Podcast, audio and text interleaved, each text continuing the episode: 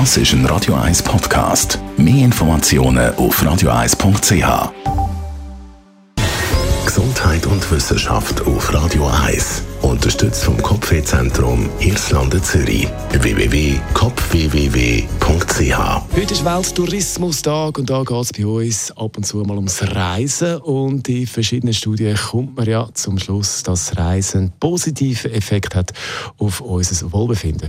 Und in einer aktuellen Studie hat man ein bisschen genauer angeschaut, welche Ferienaktivität dann äh, beim Reisen am besten ist für unseren Seelenfrieden. Und auf Platz 1 der Aktivitäten ist nichts.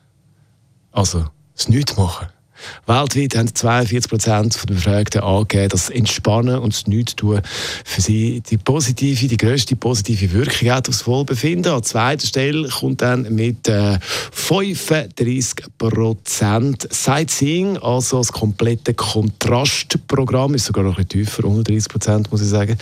Und äh, ja, Sightseeing, da kommt es natürlich nachher darauf an, was man macht. Also schaut man den Vatikan an, bei 36 Grad im Schatten ist es natürlich weniger gut für das psychische Wohlbefinden, als wenn die Temperaturen ein bisschen tiefer sind. Dann der Ferienklassiker, lesen 19 Prozent.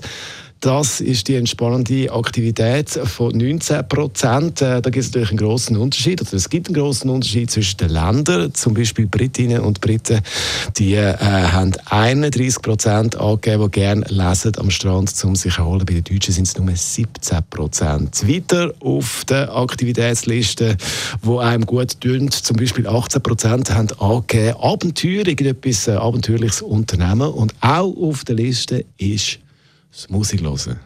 Und das machen wir jetzt mit 17 Prozent.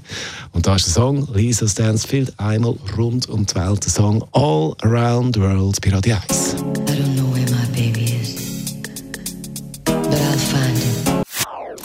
Das ist ein Radio 1 Podcast. Mehr Informationen auf radio1.ch.